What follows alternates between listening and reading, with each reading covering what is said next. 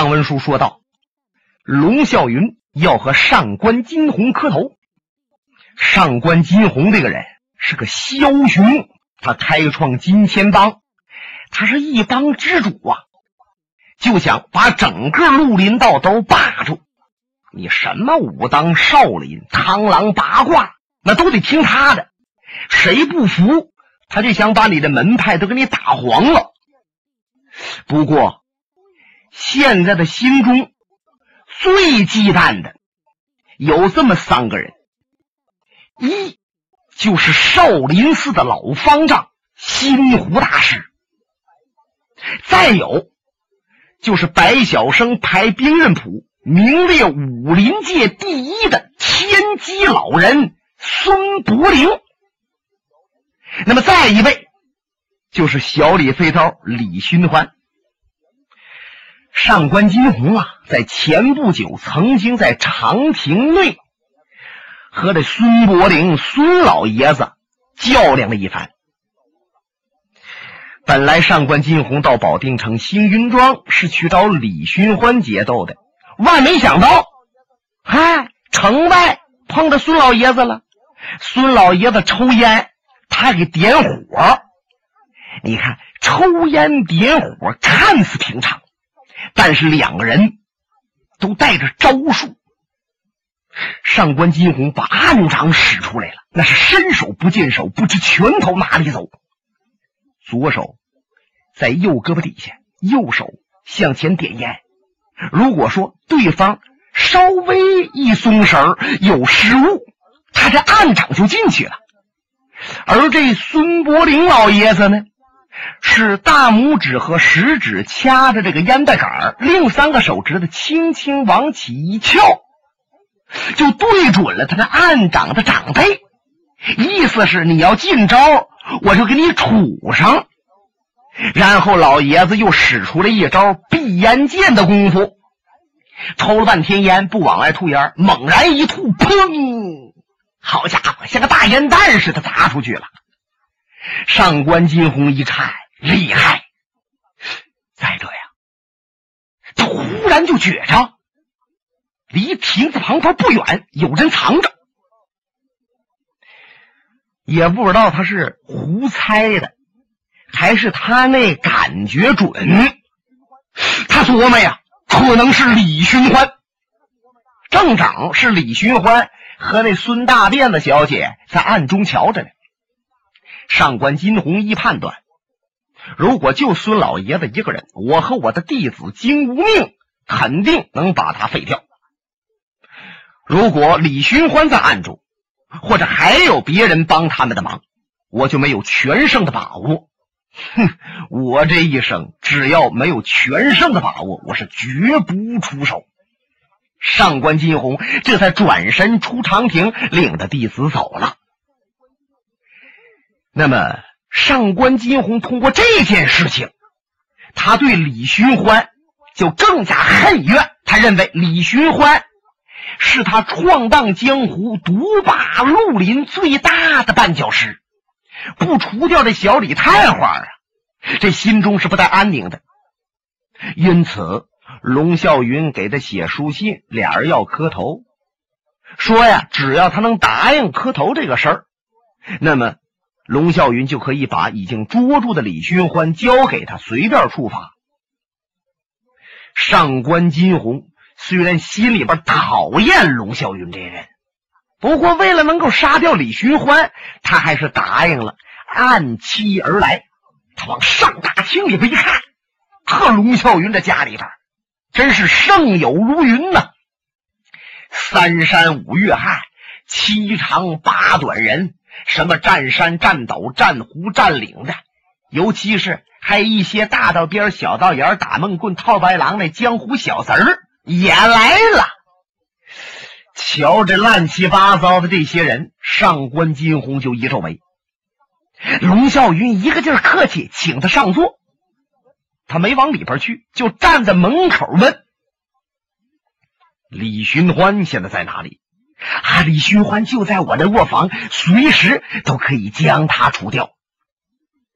这时候乱哄哄的这个大厅啊，静下来了。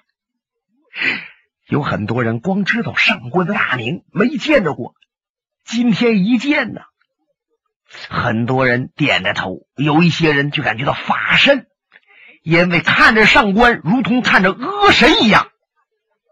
上官金虹的两个眼睛，真要是看上一下，那那位一辈子也忘不了。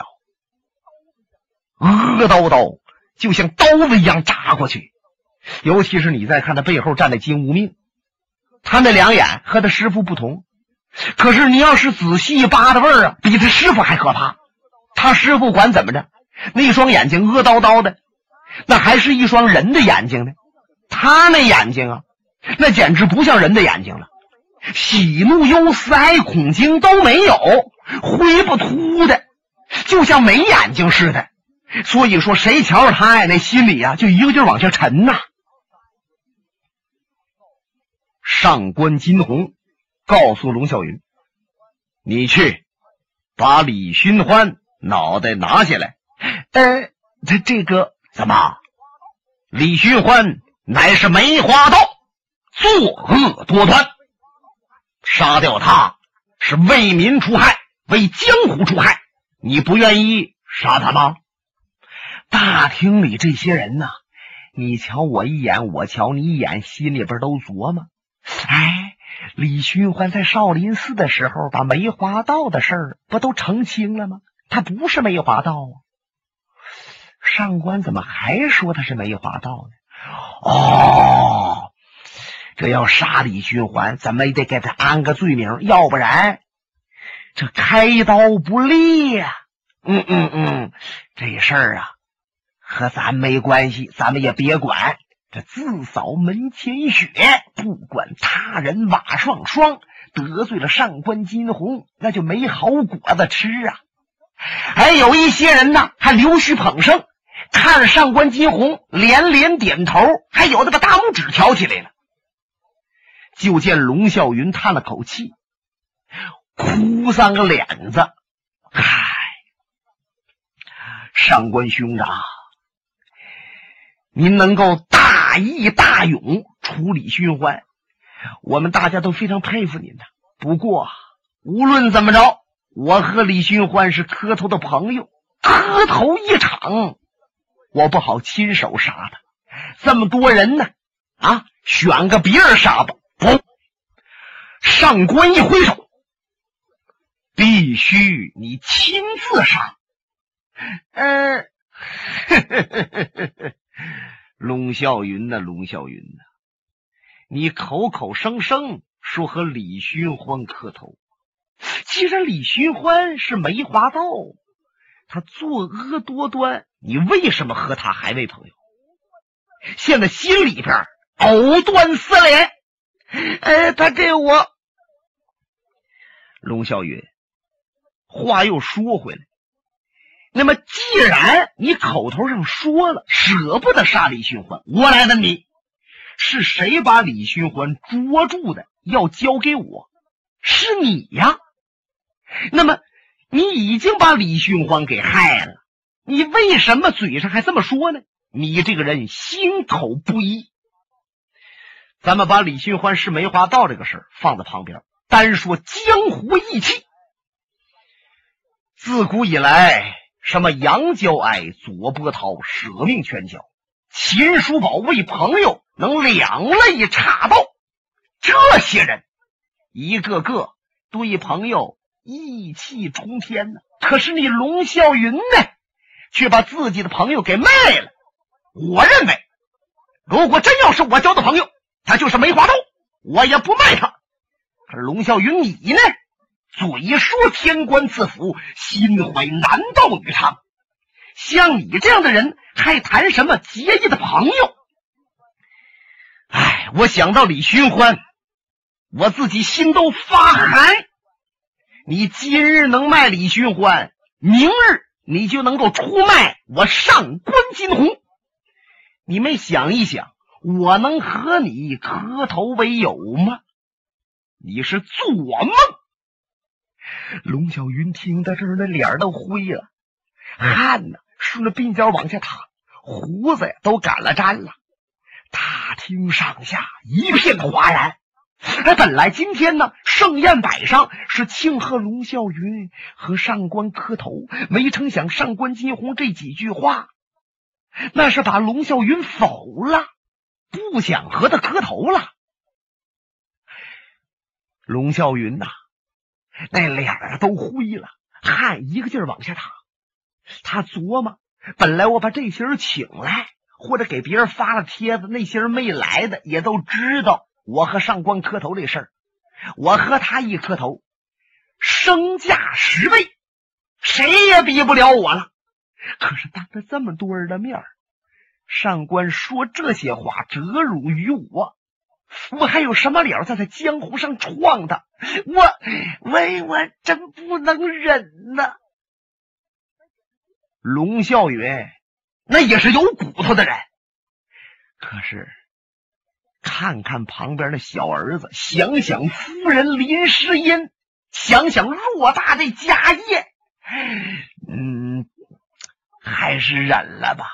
不忍斗不过上官，马上就得死，儿子夫人都得死，家破人亡啊！想到这儿，他满脸带笑：“兄长，你一定是在家用过酒了。”在我这儿，你还没喝呀，就醉了。来来来来，请上座。杀李寻欢这事儿好商量。龙啸云，不许你管我叫兄长，我也没有你这么个兄弟。也别说谈什么兄弟，就像你这样的人，活着都多余。上官金鸿一说这句话。后边站着个金无命就明白了，我师傅是要让我杀掉龙小云。他啪一抬手，把这宝剑就抓出来了。遮帮点帮红蛤蟆狗，唰啦啦，龙吟虎啸，一趟寒光就听着啊，噗吧嗒，鲜血溅出许远，哇！大厅之内。一片轰乱。那说龙啸云让金无命给杀了没有？你看金无命本来就以快剑著称，可是方才有一位拉出宝剑，比他还快，谁呀？就是龙啸云的小儿子龙小云。这龙小云一看不好，他爹要被害，他伸手亮出剑来，就照着自己的左胳膊，咔嚓就削了一剑。吧嗒，胳膊就掉下去了。武林界可讲究这个，说父债子还，或者子债父还。即使龙啸云再有对不起你上官金鸿的地方，他该杀该废了。人家儿子把胳膊削去了，尤其是那么点的小孩把胳膊削去了，你要再难为人家父亲，就说不过去了。大厅这些人呐。目瞪口呆，偷眼瞧着上官金鸿。哎呀，今日我们来错了。本来呀，想捧一捧他们啊，也认识认识这上官帮主。拍马屁没拍正地方，拍马腿上了。嗯，龙啸云脸色惨白，不敢回头看儿子。他那小儿子。胳膊掉了，居然还没昏过去，那血还往外淌着呢。上官金鸿瞧他那死死，他那心忽悠忽悠忽悠，一阵忽悠。那时候他忽悠什么呢？他是看着龙小云呐，有点害怕了。上官金鸿那是天不怕地不怕的一个汉子，但是一看到龙小云这么点的年岁，感到。青铜阁去见我送信儿，现在又为他父亲断了左臂，这孩子以后要长大了，那可不是人下之人呐！厉害！转身告诉金无命：“你去把李寻欢的脑袋给我摘下来。”是。金无命宝剑已经归下，转身出了大厅。有家人给他领着路，直奔龙啸云的卧房。现在林诗音回娘家了，不在卧房啊。这家人直接领着金无命就闯到楼上来了。金无命抬腿把门踹开，往卧房里来。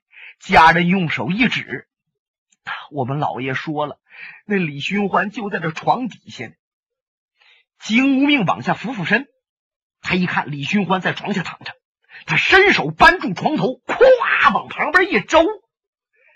李寻欢被封着穴道，动弹不得，是勉强想侧头回头看看，就刚这么一回头。金无命的宝剑唰啦出来，向前跨步，照准他的脖子。好，咣！李寻欢人头滚落，鲜血唰，淌的满地板都是。金无命好像没什么感觉，不像杀了一个人，杀了什么李寻欢，那简直啊，比宰个鸡呀！都简单呐！他俯身把人头拎起来了，转身下了楼，到了上大厅，向他师傅把人头一举。李寻欢人头在侧，这大厅上下又是一片哗然。小李太花名头太大了，精彩绝艳。今天终于死了，这是死在上官金虹手。看来上官还是手段高强，得罪不得呀！许许多多的人都起来了，到了上官的脚下跪那儿了。啊，帮主，在下愿意听您的号令，请您多多关照。龙啸云本来看着儿子胳膊断了，心如刀绞，现在也满脸笑意，给上官金鸿施礼。帮主，在下也恭贺您为民除去了梅花刀，请上座饮酒。上官金鸿根本就不想喝酒，杀了李寻欢，心满意足了，这就准备转身往外去。忽然间，就听到院落里边有人高喊：“这喊呐，简直就是哭啊！因为什么呢？”他一边哭着，他一边喊的呀：“在龙啸云呐，龙啸云，我和你一天二地仇，三江四海恨。今天是有你没我，有我没你。”当当当当当当当当当当，有一个人闯进了上大厅，上官金鸿金无命。龙啸云还有所有的这些人是顺门这一瞧，哦，是他。有些人认识闯进来的人，有一些人不认识，听别人一说也就知道这位是谁了。只见来的这个人四十多岁，身材啊在七尺多高，还家敞着环护胸毛打了卷长着。鼓奏横着，剑奏翻着，板带勒着腰，肥大大的裤子，脚下是一双那帮那底儿的大撒鞋，肋下带着一把宝剑。现在喝酒喝的那脸呢都紫了，两眼布满血丝，血贯瞳人。这位是谁呀？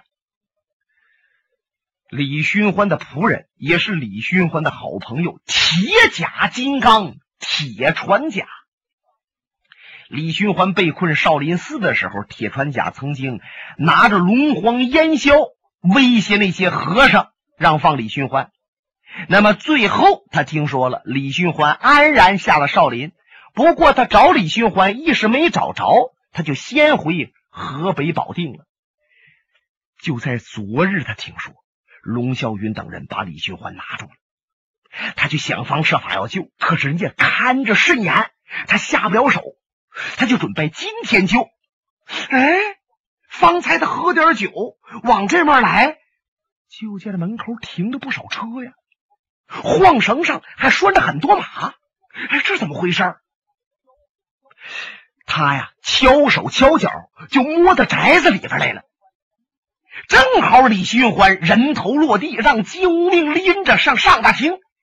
他瞧着了，哎呀，那个鲜血滴答滴答滴答滴答滴的一道。开始他不知道是谁的人头，接着，消息从大厅里边传出来了，李寻欢死了。铁川甲一听，肝胆一裂：“ 哎呀，少爷呀，少爷呀，都是我晚了，救你不及时让，你死了。”他知道上官等人在里边了，他也知道上官金鸿的厉害，可是他是豁出去一死，要给李寻欢报仇，什么都不在乎了，闯进上大厅，宝剑拽出来，你们都给我听着，你们都是害我家少爷李寻欢的仇人，我恨不得把你们所有的人都杀了。上官金鸿啊！你想当金钱帮的帮主，你为什么杀我们少爷？我们少爷和你往日无冤，近日无恨。我明白了，我明白了，因为你要以武术欺压武术，你不讲理，你就自然会怕我们少爷挡你的路，因为我们少爷是不会容忍你这样恶人的。你就先下手为强啊！你杀了他了。我现在要想和你动手，给我家少爷报仇，我不是抬举你，你是真比我高，不用过三招五式，就得死在你的手里。我现在不和你动手，我就要和这位丧心病狂、出卖朋友的龙啸云动手。你看别人我打不过，我能宰你龙啸云。我要让你陪着我们少爷一块死。来来来，你把兵刃拽出来，和我一拼。这铁船甲直人直性子，说直话。哎，点名道姓就要约斗龙啸云。这时候龙啸云刚把胳膊包好，有两个家人扶着他到后边去了。龙啸云这心里边啊。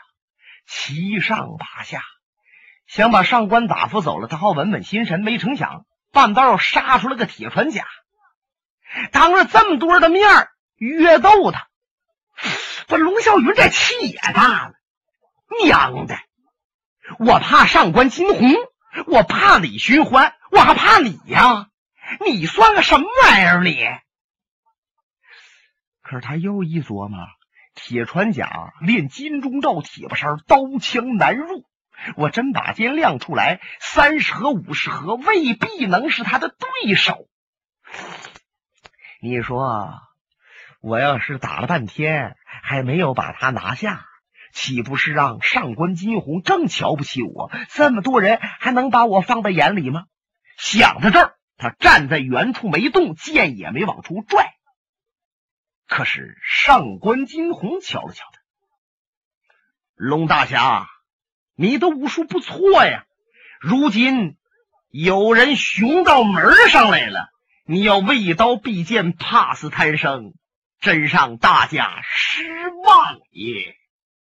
龙啸云呐，都快哭了，心想啊，上官呐，上官呐。我长差眼了，盘算错了，要和你磕头啊！今天你来，你是诚心要寒碜我，让我在江湖上没有立足之地。哈哈，罢了，今天龙爷我还就亮出剑来，把这姓铁的废了，让你们知道知道，我马王爷也是三只眼。呵，龙啸云抖擞威风，遮风藏浪。把剑拽出来了，直取铁三甲。上大厅里边就要有一场血战，谁都没有注意，在大厅的外边那个大门口石狮子旁边靠着一个老头，正在那抽烟呢。呵，这大烟袋锅，二尺来长的杆儿，那烟袋脑袋呀，就跟那饭碗差不多。吧嗒吧嗒吧嗒，他这一抽，前边啊。就出了一个大火炮天机老人来了，这才引出一段龙争虎斗。本节目由哈尔滨大地评书艺术研究所研究录制。刚才播送的是长篇评书《多情剑客无情剑。